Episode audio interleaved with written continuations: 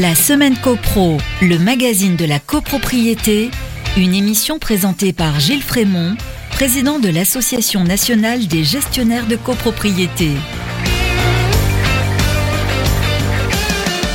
Bonjour à tous, très heureux de vous retrouver encore, c'est un vrai plaisir. Vous écoutez votre émission copropriété préférée, bien sûr, bienvenue dans la semaine copro.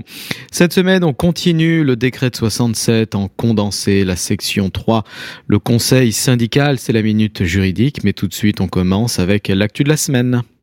La semaine copro, l'actu de la semaine.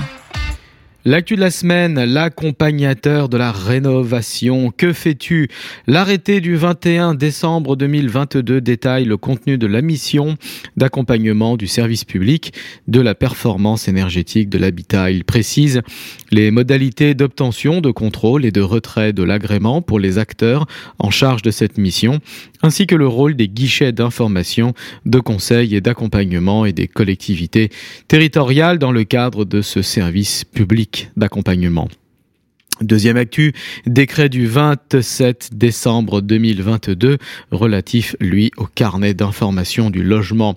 Le décret est pris en application de l'article 167 de la loi du 22 août 2021 portant lutte contre le dérèglement climatique et renforcement de la résilience face à ses effets. C'est la loi climat et résilience, instaurant un carnet d'information du logement.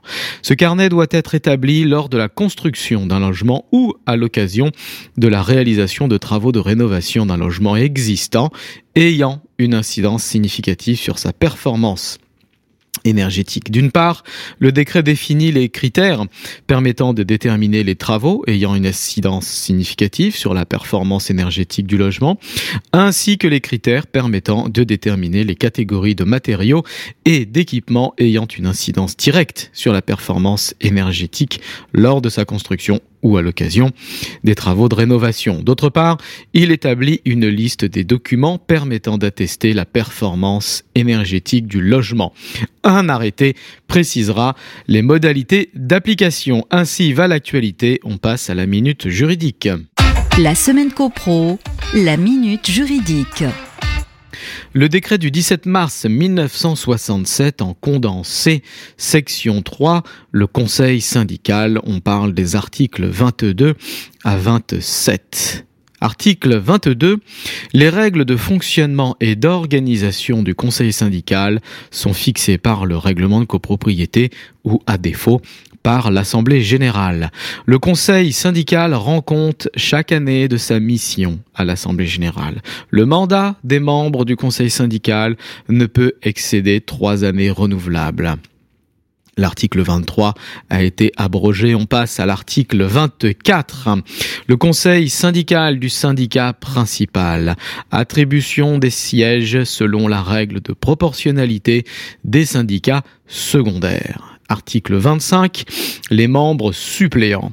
En cas de cessation définitive des fonctions du membre titulaire, les suppléants siègent au conseil syndical à mesure des vacances, dans l'ordre de leur élection, s'il y en a plusieurs, et jusqu'à la date d'expiration du mandat du membre titulaire qu'il remplace. Article 25 toujours. Il n'y a plus de conseil syndical si plus d'un quart des sièges devient vacant. Article 26. Le conseil syndical contrôle la gestion du syndic, les comptes, les marchés, les contrats, le budget. Il peut recevoir d'autres missions ou délégations dans le cadre des articles 21-1 à 21-5 de la loi de 65. On parle aussi de l'accès aux documents dans les bureaux du syndic.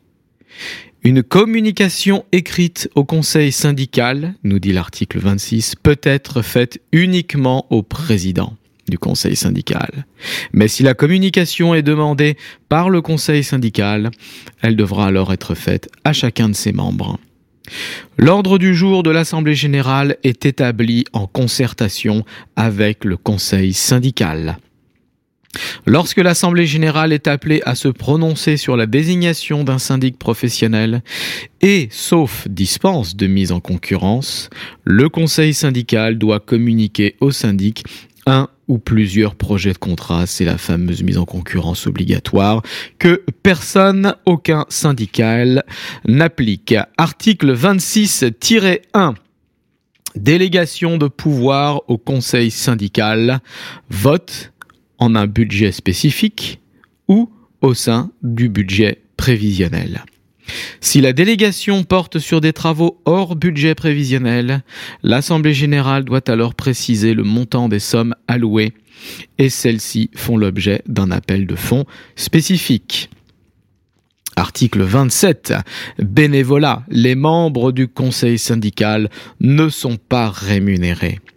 Le conseil syndical peut consulter un tiers pour un conseil ou un avis technique.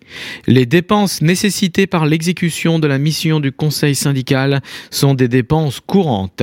Elles sont supportées par le syndicat des copropriétaires et réglées par le syndic. Un grand merci à tous, merci pour votre écoute, merci pour votre fidélité. Je vous dis à mercredi prochain 14h sur les ondes de Radio Imo. D'ici là, portez-vous bien et faites de la copro.